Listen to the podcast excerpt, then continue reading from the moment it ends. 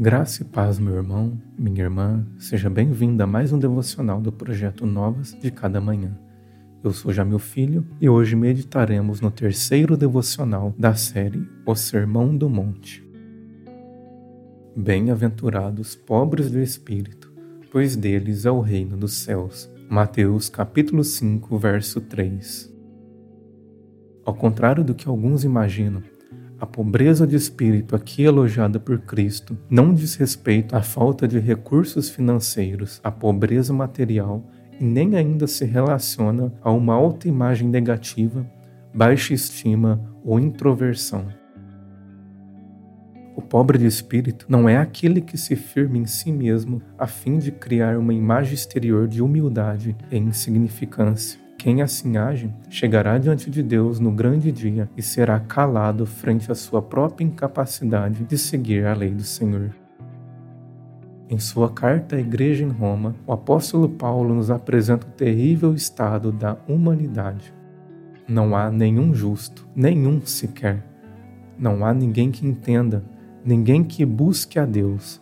Todos se desviaram, tornaram-se juntamente inúteis não há ninguém que faça o bem, não há nenhum sequer. Suas gargantas são um túmulo aberto, com suas línguas enganam, veneno de serpentes há em seus lábios, suas bocas estão cheias de maldição e amargura, seus pés são ágeis para derramar sangue, ruína e desgraça marcam seus caminhos, não conhecem o caminho da paz.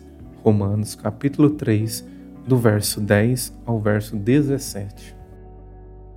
Não importa a imagem que temos de nós mesmos. Não somos justos diante de Deus. Nossas capacidades, habilidades e nossa própria justiça é insignificante diante daquele que está sobre todos. Reconhecer a própria inabilidade e a própria incapacidade de alcançar a justiça é ser pobre de espírito. É olhar para si e ver quão fraco, débil, incapaz e pecador que somos. O homem e a mulher pobres de espírito reconhecem que todos os méritos e toda a justiça provém somente de Cristo. Não levantam sua voz para exigir algo de Deus, pois nada merecem senão a condenação eterna.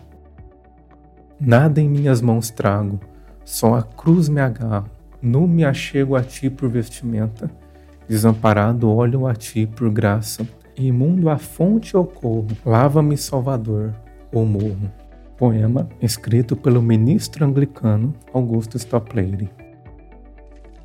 Estes são bem-aventurados, extremamente felizes, encontraram alegria que excede todo o entendimento, pois removeram de si todo e qualquer vestígio de autossuficiência e se lançaram plenamente aos pés de Jesus, reconhecendo a suficiência de sua obra caminho desta bem-aventurança segue na direção oposta ao orgulho humano. É necessário perder tudo, destruir o ego, descer ao pó para então alcançar de Cristo tal alegria.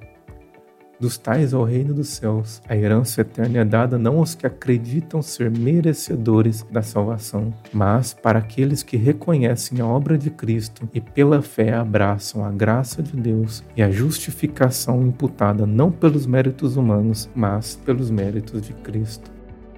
Se você deseja ser rico e gozar de um reino, primeiro perca tudo, incluindo a si mesmo e o seu egocentrismo, e torne-se pobre de espírito.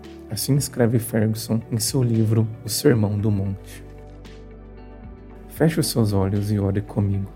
Pai, perdoe-me pelo meu orgulho e por acreditar que sou capaz de algo. Perdoe-me por achar que em mim há méritos que me tornem agradáveis diante de ti. Ajude-me a me humilhar diante de ti, a abandonar toda a autossuficiência e a confiar somente nos méritos de Cristo, para que desta forma eu possa descansar na alegria que provém de ti e desfrutar da paz que excede a todo entendimento. Ajude-me a me humilhar em tuas mãos, para que em tudo o teu reino seja manifesto e o teu nome glorificado. Oro no nome de teu Filho Jesus. Amém. Muito obrigado por acompanhar mais um devocional do projeto Novas de Cada Manhã. Lhe espero no próximo devocional da série O Sermão do Monte. Que Deus abençoe grandemente o seu dia.